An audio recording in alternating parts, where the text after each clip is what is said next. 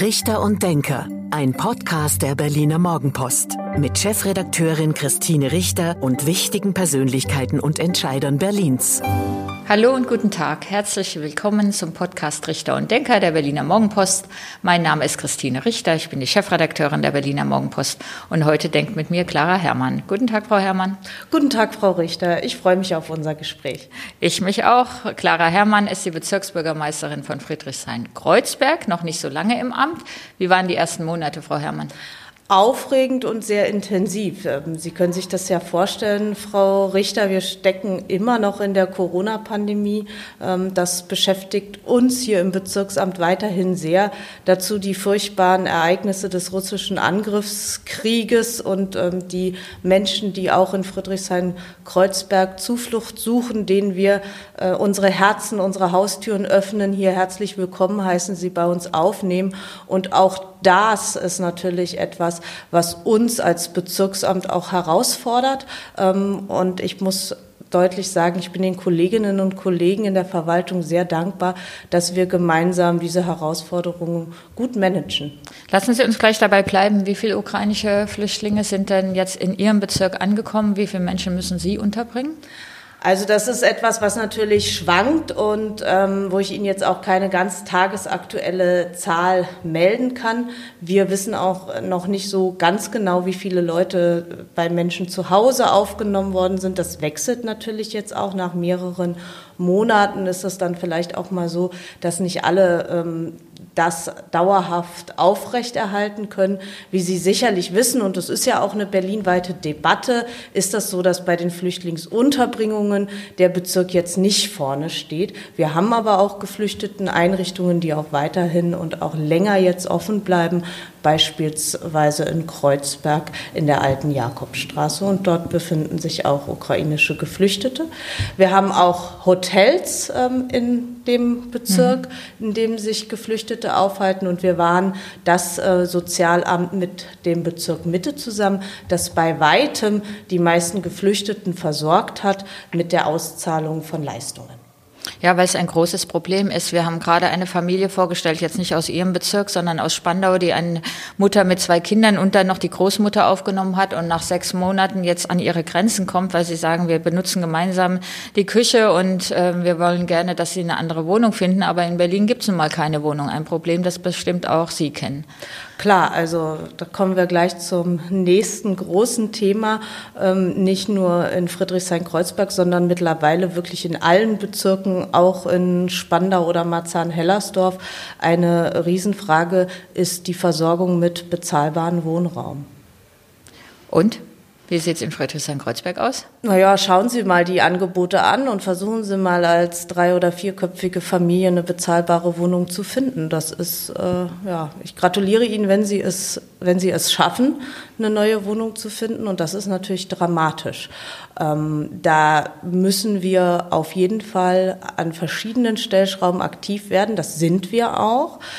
Sie haben das sicherlich verfolgt, ist auch Thema in Ihrem Podcast immer wieder, die Frage des Neubaus. Und erreichen wir in Berlin und bei uns im Bezirk die Neubauziele. Wir sind der Bezirk, der die kleinste Fläche hat, am dichtesten besiedelt ist. Also was wir nicht haben, ist Platz. Nichtsdestotrotz haben wir Neubauprojekte auch vor allen Dingen der städtischen Wohnungsbaugesellschaften. Vielleicht haben einige von den Zuhörenden schon mal was vom Dragoner-Areal gehört. Da geht es jetzt weiter. Da baut äh, die städtische WBM, wird dort Wohnungen bauen, zum Glück. Also es gibt auch Neubau. Aber das dauert wie viele Jahre? Wie viele Jahre am Dragoner-Areal, ähm, mitten in Kreuzberg gelegen? Kennen ja wahrscheinlich fast alle, die uns jetzt zuhören. Aber das dauert doch noch zig Jahre, bis man da einziehen kann, bis die Wohnungen fertig sind. Das wird sicherlich noch ein bisschen dauern. Wir mhm. werden da jetzt ähm, bald äh, da auch die ersten baulichen Schritte dann sicherlich ähm, mitverfolgen können. Aber wissen Sie, gerade die Geschichte um das Dragoner-Areal ist, finde ich, so ein Kreuzberger Beispiel auch dafür, wie wir zu gemeinsam die Zivilgesellschaft und die Politik handeln und wie wir auch äh, Fehler der Vergangenheit korrigieren können, wenn wir hartnäckig bleiben. Und das ist äh, durchaus so, dass das damals ja ein Grundstück im Besitz des Bundes war Richtig. und zum Höchstpreis verkauft werden sollten. Und es war die Zivilgesellschaft, die dort mobil gemacht hat und gesagt hat, das kann wir uns äh, in Berlin nicht mehr leisten. Wir brauchen bezahlbaren Wohnraum. Es muss aufhören mit der Privatisierung zum Höchstpreis. Und dann ist das ja damals auch ähm, mit dem Senat gemeinsam vorangetrieben worden und wir sind dem damaligen Finanzsenator Matthias Kollatz auch noch sehr dankbar, dass er das auf Bundesebene mitforciert hat und wir das dann zurückkaufen konnten und das in öffentlicher Hand bleibt, das Areal. Ich erinnere mich, da gab es damals eine Bundestagsabgeordnete namens Lisa Paus, die sehr dafür gekämpft hat und sehr hartnäckig war, wie Sie sagen, mit dem damaligen Finanzsenator Matthias Kollatz und Lisa Paus ist jetzt Bundesfamilienministerin. Ähm, ja, das ist ähm, schon ein bisschen bisschen her, aber, wie, aber es dauert halt noch, bis diese Wohnungen auch fertig werden. Für Friedrichshain-Kreuzberg ist es doch bestimmt schwierig, weil Sie haben es erwähnt, ähm, er so dicht besiedelt ist, der Bezirk, und halt ein Innenstadtbezirk ist, wo es nicht mehr so viel Flächen gibt. Gibt es denn noch die Möglichkeit nachzuverdichten, also die berühmten Hinterhöfe noch ähm, zuzubauen? Will keiner? Also an der einen oder anderen Stelle reden wir natürlich auch über Nachverdichtung. Das ist auch äh, notwendig, aber nichtsdestotrotz muss man sich das wirklich immer im Einzelfall anschauen. Und wir haben jetzt wieder besonders heiße Tage hinter uns. Die Stadt heizt sich enorm auf. Wir leiden, äh, denke ich, wir alle unter diesen Hitzewellen. Und das ist natürlich für einen so dicht besiedelten Bezirk, wie wir es sind, besonders enorm, weil sich eigentlich die Stadt gar nicht mehr richtig abkühlt. Ich finde, man merkt das immer, ja, wenn man aus den Kiezen dann in den äh, Volkspark Friedrichshain läuft, ist es auf einmal wesentlich angenehmer, kühler, man ist unter Bäumen, man ist im Schatten, man kann mal richtig durchatmen.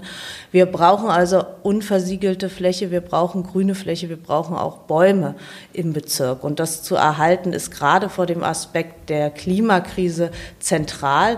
Und deshalb müssen wir auch da neue Wege gehen und anders anders denken. Und äh, da können wir uns sicherlich nicht erlauben, äh, jeden Innenhof zu bebauen und müssen uns erstmal fokussieren auf Objekte, die zum Teil schon versiegelt sind, ob das jetzt Parkplatzflächen sind oder eben auch, auch, auch die Frage der Aufstockung beispielsweise von niedrigen Gebäuden, Supermärkten und ähnliches. Lassen Sie uns noch einmal kurz bei dem Thema Mieten bleiben. Ähm, in, Im Friedrichshain-Kreuzberg ähm, haben sehr viele auch für, die, ähm, für, das, für den Volksentscheid Enteignungen, also Enteignungen der Wohnungsunternehmen, die mehr als 3000 Wohnungen besitzen, ähm, gestimmt. Wir erinnern uns, als wir mal hier waren bei Ihrer Vorgängerin Monika Herrmann, hingen ja auch hier im Bezirksamt überall die Zettel, dass man sich bitte an diesem Volksentscheid beteiligen soll. Wie stehen Sie zu Enteignungen? Schauen Sie in andere große Städte, schauen Sie nach Wien. Und das ist entscheidend. Wir haben über die Problematik der explodierenden Mieten gesprochen. Und wenn ich einen großen öffentlichen Wohnbestand habe, dann hat das Einfluss auf den gesamten Mietmarkt. Von daher ähm, verstehe ich und kann das unterstützen. Das waren wirklich in Friedrichshain-Kreuzberg sehr viele Menschen. Das zeigt auch, wie dramatisch die Mietsituation bei uns ist. Und ich äh, wünsche mir, dass die Kommission, die jetzt der Senat einberufen hat, da auch äh, zu konstruktiven Vorschlägen kommt und wir in der Tat dazu kommen, dass wir mehr öffentlichen Wohnbestand bei uns äh, insgesamt im Land Berlin haben. Und wir werden die Wohnungsprobleme, die wir am Mietenmarkt haben, Frau Richter, nicht über Neubau alleine lösen können. Das zeigt auch das Beispiel Hamburg, die noch wesentlich intensiver auf Neubau gesetzt haben. Da rasen die Mieten aber weiter nach oben. Wir müssen über den Bestand reden und da ist die Anzahl an öffentlichen Wohnungen eine zentrale Stellschraube, aber natürlich auch ähm, die Frage von rechtlichen Rahmengebungen wie Mietpreisbremsen und ähnliches. Das Problem bei den Enteignungen ist ja, dass dadurch keine einzige neue Wohnung entsteht, sondern die Menschen, die in dieser Wohnung ähm, sind, ähm, für die ist das gut, weil sie dann in, oder vermeintlich gut, weil sie dann in öffentlicher Hand sind. Dennoch wird es auch Mietsteigerungen geben. Und das, der andere Aspekt dieser Enteignung ist, sie brauchen viele Milliarden, weil die bisherigen Eigentümer, die Deutsche Wohnen oder andere, müssen ja entschädigt werden. Macht das wirklich Sinn?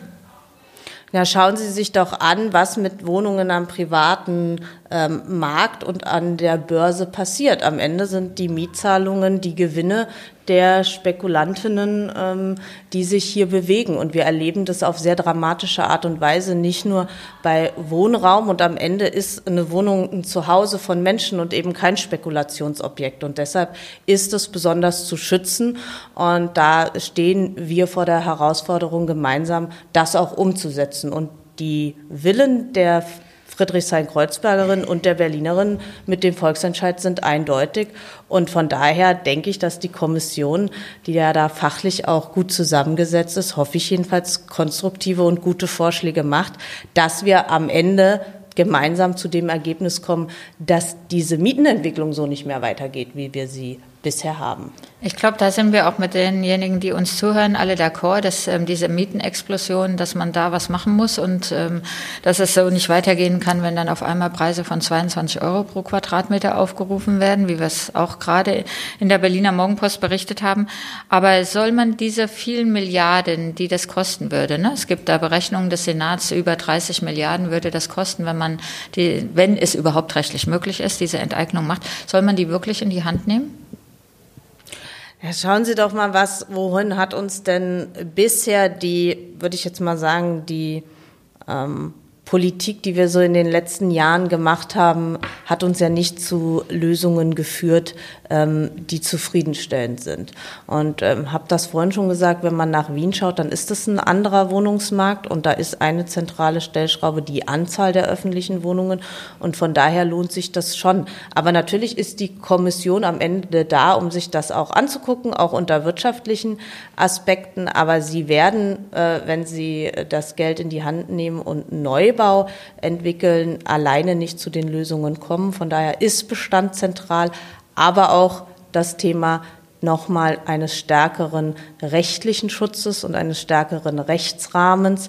Wir hatten, haben Sie sie ja auch thematisiert, vor längerer Zeit äh, die Verdrängung des Buchladens Kisch und Co. in der Oranienstraße. Also gerade die Gewerbemieten haben wir gar keine regulierenden Möglichkeiten. Da brauchen wir vom Bundesgesetzgeber dringend auch rechtlichen Rahmen. Wir brauchen also einen großen Instrumentenkasten. Und da finde ich, gehört Enteignung dazu. Also wir diskutieren Enteignung irgendwie ganz so als eine Selbstverständlichkeit, wenn es um den Bau von Autobahnen geht, wenn es um den Schutz von Wohnraum geht, nicht. Und das halte ich für falsch. Und wir sind in einer dramatischen Situation. Und dann muss man erstmal alle Instrumente, die man hat, auch nutzen können.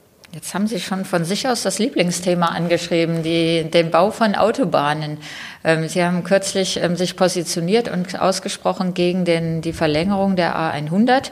Da müssen wir kurz erklären. Der 16. Bauabschnitt wird jetzt fertiggestellt. Ähm, dann endet diese Autobahn, die Verlängerung der A100er Stadtautobahn in Höhe der Elsenbrücke. Und das Bundesverkehrsministerium will aber nun den 17. Bauabschnitt auch angehen, hat die Planungsarbeiten ausgeschrieben, also nochmal weiter, weiterbauen. Sie sind dafür. Nein, das können Sie sich ja vorstellen, das wissen Sie auch, Frau Richter, und sicherlich das auch die, Scherz. ich weiß, ähm, aus verschiedenen Gründen. Ähm, wir waren ja ehrlich gesagt auch schon nicht für den Weiterbau des jetzigen Bauabschnittes. Ähm, da hat auch der, mein Vorvorgänger Franz Schulz mit dem Bezirk Friedrichshain-Kreuzberg damals auch versucht, den äh, Rechtsweg und die Klage hat geklagt, ähm, war, war, damals war der Bezirk nicht erfolgreich damit.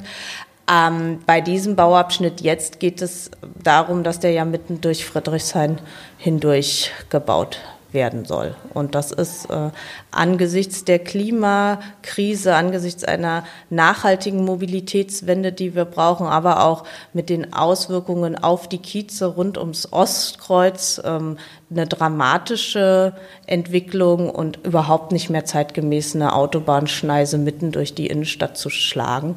Und von daher ist hier politisch nicht nur im Bezirksamt oder bei der Bürgermeisterin, sondern auch im Bezirksparlament und auch bei den Menschen vor Ort in den Kiezen eine ganz klare Haltung, dass wir diese Autobahn nicht brauchen.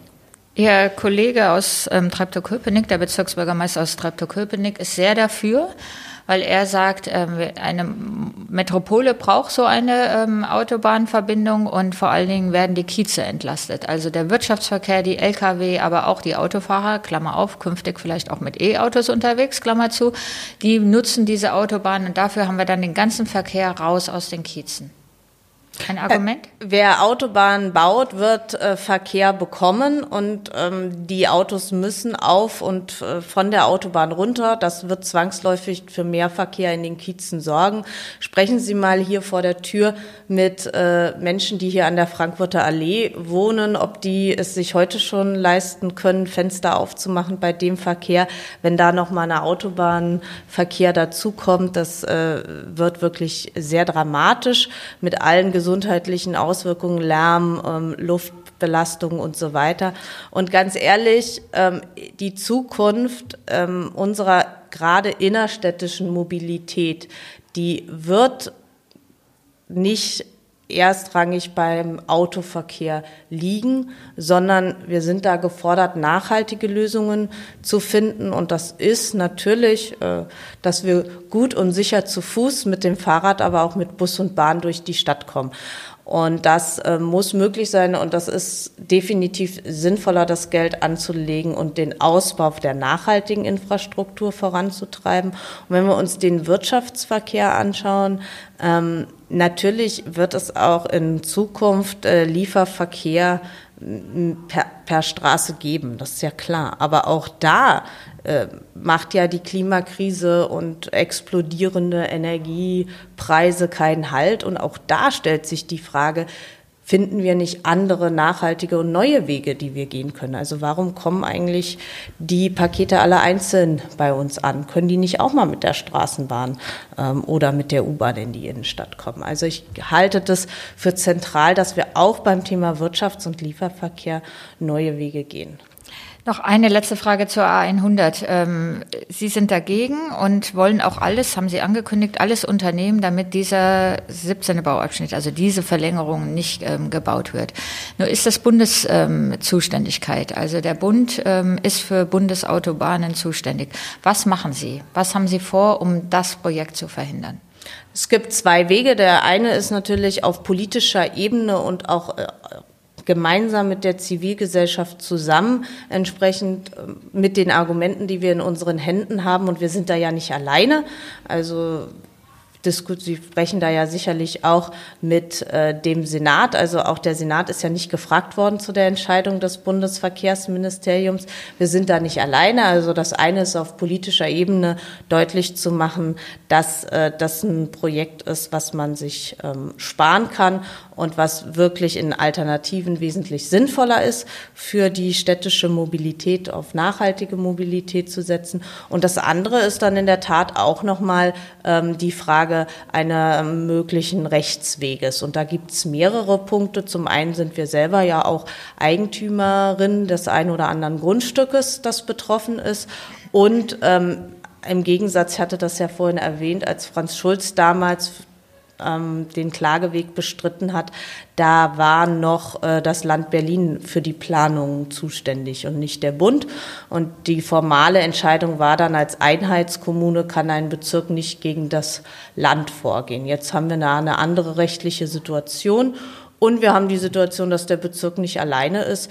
Ähm, nicht alle Nachbarbezirke, aber auch andere Nachbarbezirke, die davon betroffen sind, sind da auf, sehen das so wie wir und am Ende auch das Land Berlin derzeit. Und von daher bin ich da zuversichtlich, dass wir da auch auf politischem Wege gemeinsam Lösungen finden und die besseren Alternativen Wirklichkeit werden. Sie sind als Bezirk Friedrichshain-Kreuzberg ähm, schon an führender Stelle, was den Ausbau von Radwegen angeht. Sie arbeiten sehr viel auch mit Pollern und auch hier hinterm Bezirksamt sind eigentlich einige Straßen gesperrt, sodass der Autoverkehr gar nicht mehr durchkommt. Haben Sie den Eindruck, dass der Autoverkehr im Bezirk nachlässt? Dass die Leute auch deshalb umsteigen auf Rad- oder öffentlichen Nahverkehr?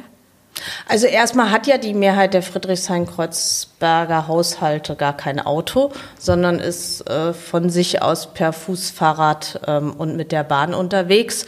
Und äh, das ist übrigens auch sehr ungerecht, weil wir denen sehr wenig Platz derzeit zur Verfügung stellen. Also gemessen an den Wegen, die zurückgelegt äh, werden, ähm, hat das Auto wirklich sehr, sehr viel Platz. Und es geht dann darum auch, ähm, dass man eben zu Fuß und mit dem Fahrrad und mit der Bahn schnell und sicher durch den Bezirk und darüber hinauskommt. Und deshalb bauen wir das aus. Und ich habe schon das Gefühl, dass das natürlich auch dafür sorgt, dass wenn man die Alternativen stärkt, ähm, dass es dann auch mehr Menschen gibt, die umsteigen. Und da gab es ja jetzt neulich auch eine Untersuchung.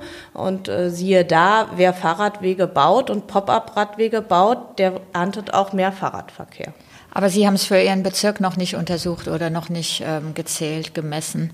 Ja, es gab da jetzt gerade aktuell, glaube ich, einen Artikel, wenn ich das richtig gelesen habe, der das auch gezählt hat. Und es gibt ja auch Zählstellen, aber ich habe jetzt keine Zahl parat. Ja, weil der subjektive Eindruck, wenn man hier unterwegs mhm. ist, und ich war früher auch öfter mal hier in Friedrichshain unterwegs und bin jetzt gerade noch mal oben Samariter und Schreinerstraße lang, da ist ja alles zugepackt. Also da ist ja überhaupt kein Platz mehr.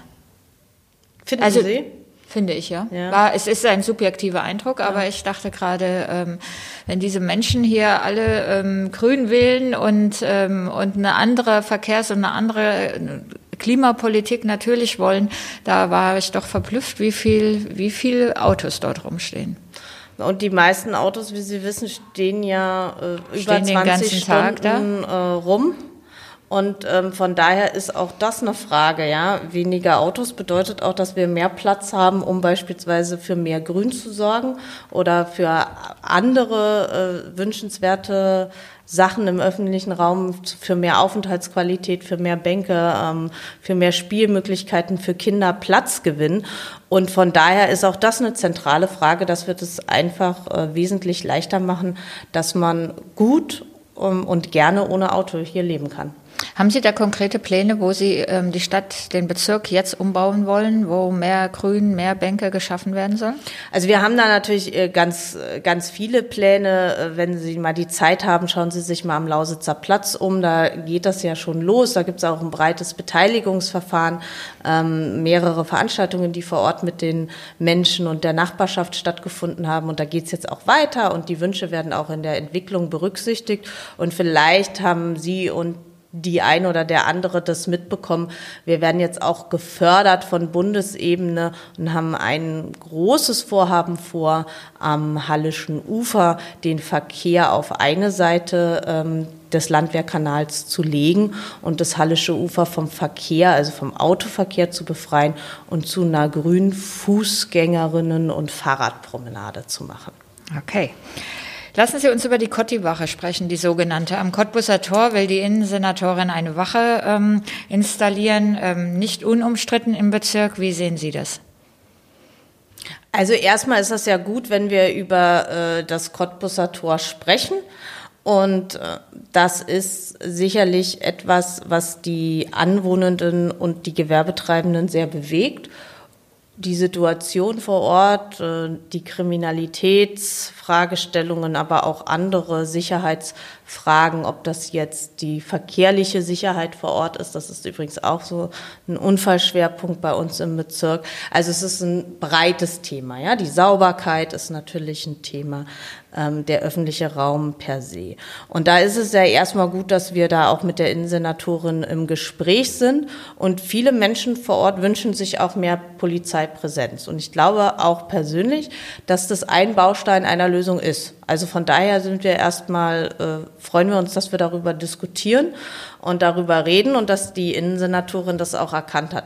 Aber wie das immer so ist, liegt es dann in der, im Detail, sich das anzuschauen. Und da ist einfach der Ort, der jetzt gewählt wurde und auch das Vorgehen ähm, des Senates dann nicht die Nachbarschaft mit einzubeziehen, ähm, glaube ich, äh, äußerst ungünstig. Ja? Und ähm, also da würde ich mir dort, wünschen, wo sie geplant ist, in der ersten Etage, ähm, direkt am Cottbusser Tor, soll sie dort dann nicht entstehen? Sind Sie dagegen?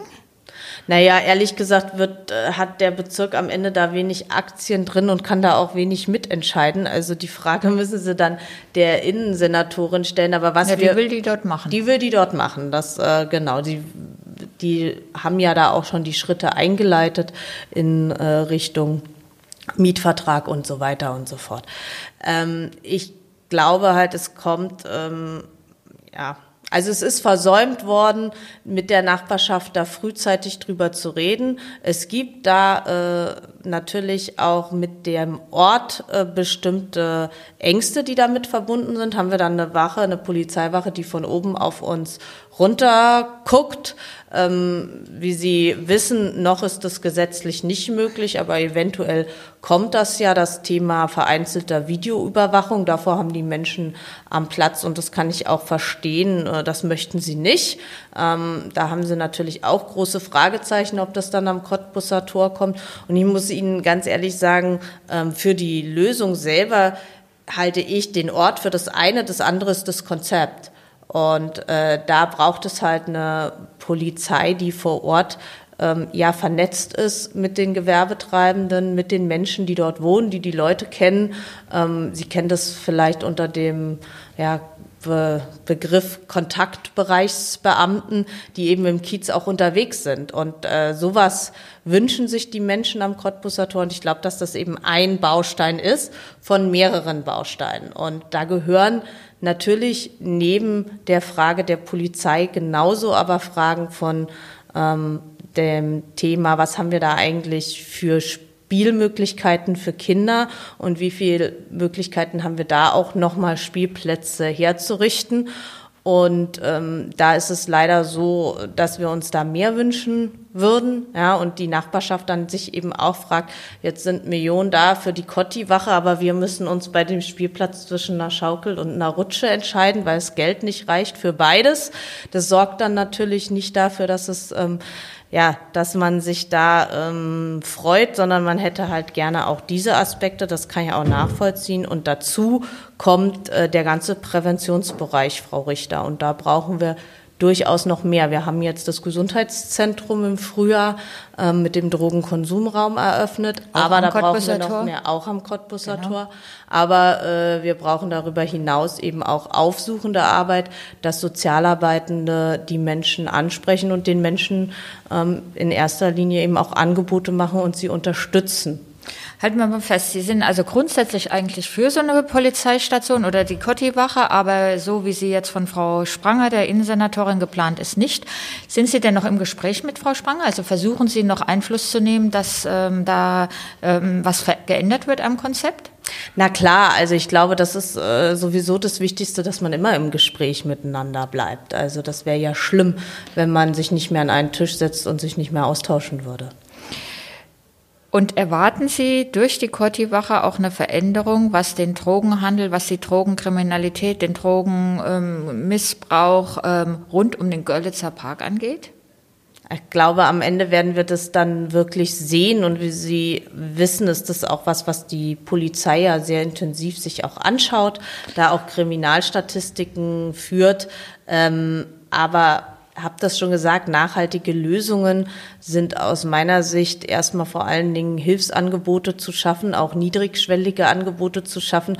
Uns hilft das ja nichts, äh, wenn wir die Drogenszene von einem Platz zum anderen verdrängen. Ich habe mit ihrer Vorgängerin da auch ähm, namensgleich, Monika Herrmann, aber nicht verwandt und nicht verschwägert, ähm, auch schon mal sehr heftig ähm, diskutiert, weil sie dann sagte, Görlitzer Park muss im Grunde die Polizei lösen. Ähm, wir als Bezirk, wir können da eigentlich gar nichts machen. Können Sie was als Bezirk machen? Es ist ja nicht so, dass wir nichts tun würden. Also das hat, glaube ich, Frau Herrmann Ihnen auch erzählt. Ähm, natürlich äh, sind wir da im, mit den verschiedensten Akteuren vor Ort ähm, im Austausch und machen ja auch Maßnahmen. Also wir sind vor, als das eingeführt wurde, sind wir von der ganzen Stadt belächelt worden mit dem Parkmanagement und dem Parkrat und dass die Nachbarschaft jetzt einen Parkrat macht und dem mitspricht auch. Ja, das ist unser Görlitzer Park und wir haben da unsere Vorstellungen und unsere Ideen, äh, wie sich der Park entwickeln will und das wollen wir auf kreuzbergerische Art einbringen. Und das tun wir auch und daran arbeiten bei uns im Bezirksamt und darüber hinaus sehr, sehr viele Akteure, ob das jetzt äh, die ähm, sozialen Träger vor Ort sind, ob das jetzt Kitas sind, die wir da einbeziehen. Es gibt einen runden Tisch Görlitzer Park. Wir haben das Parkmanagement etabliert, für das wir eben ähm, anfänglich ein bisschen belächelt worden sind. Mittlerweile ist das ausgeweitet auf alle Bezirke und das ist ich glaube, es war Sache. eher gelächelt wurde oder was heißt gelächelt? Gab es noch andere Kommentare? Wurde eher über die Stellplätze für die Drogendealer, die dann eingezeichnet wurden vom Parkmanager. Das Parkmanagement wurde, glaube ich, als solches nicht belächelt. Ja, gut, ich habe das äh, damals anders äh, wahrgenommen. Aber äh, das ist ja vielleicht auch eine Wahrnehmungsfrage, Frau Richter. Und von daher tun wir da eine Menge und da können wir auch einen Beitrag leisten. Ähm, und das machen wir auch. Aber natürlich ist das so, dass das Thema Kriminalitätsbekämpfung jetzt äh, nicht äh, in unseren Händen liegt und wir da auch nicht die Möglichkeiten haben. In Ihrer Wahrnehmung hat sich die Situation im Görlitzer Park verbessert? Sind Sie zufrieden? Also verbessert, äh, finde ich, hat es sich schon, wenn man auch vor Ort unterwegs ist. Es sind auch viele, äh, ja, die Nachbarschaft nutzt den Park, äh, um Sport zu machen, ähm, sich dort aufzuhalten, die Freizeit dort zu verbringen. Aber natürlich sind wir jetzt äh, nicht da, wo wir insgesamt äh, hin möchten. Das ist klar. Wenn Sie sich den Zustand anschauen, das eine ist die Thematik Drogen ähm, Kriminalität, aber das andere ist ja auch die Thematik Vermüllung des öffentlichen Raumes. Also da geht es ja nicht nur um den Görlitzer Park oder auch die, um die Kieze drumherum, sondern insgesamt ist das ein Riesenthema bei uns im Bezirk. Ja, und in Neukölln und in Mitte mit den Bezirksbürgermeistern habe ich auch schon einen Podcast geführt und die haben auch gesagt, Vermüllung ist eigentlich, Verwahrlosung ist eigentlich schon ein sehr, sehr, sehr großes Thema in den Innenstadtbezirken oder in ihrem jeweiligen Bezirk. Frau Herrmann, das war fast schon das Schlusswort, aber zum Abschluss des Podcasts gibt es immer ein Spiel. Ich gebe Ihnen zehn Sätze zu Ihnen und zu Berlin vor, die Sie bitte spontan vervollständigen. Auf los geht's los. So machen wir das. An den Berlinern mag ich die Offenheit und Direktheit. Das Schönste an Kreuzberg ist? Die Kreuzberger Menschen. Ich wollte Bezirksbürgermeisterin werden, weil alle entscheidenden großen und kleinen Fragen auf kommunaler Ebene entschieden werden. Mein Lieblingsort in Berlin ist? Mit der U1 über die Oberbaumbrücke zu fahren. Frauen in der Politik? Finde ich klasse. Könnte es mehr geben. Das Schönste an Friedrichshain ist? Mit der U1 zurück nach Friedrichshain über die Oberbaumbrücke zu fahren. Kennenlernen würde ich gerne einmal. Barack Obama. Das Abgeordnetenhaus vermisse ich, weil? Es ein wunderschöner Ort ist, aber ich komme zum Glück ja immer auch mal wieder dahin. Mein Vorbild ist?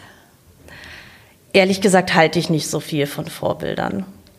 Und schon der letzte Satz vom rot-grün-roten Senat wünsche ich mir. Dass wir gemeinsam an einem Strang ziehen und äh, die Bezirke da auch eine große Rolle spielen. Vielen Dank, Frau Herrmann. Das war der Podcast Richter und Denker der Berliner Morgenpost. Mein Name ist Christine Richter. Ich bin die Chefredakteurin der Berliner Morgenpost. Und heute hat mit mir gedacht Clara Herrmann, Bezirksbürgermeisterin von Friedrichshain-Kreuzberg. Danke Ihnen.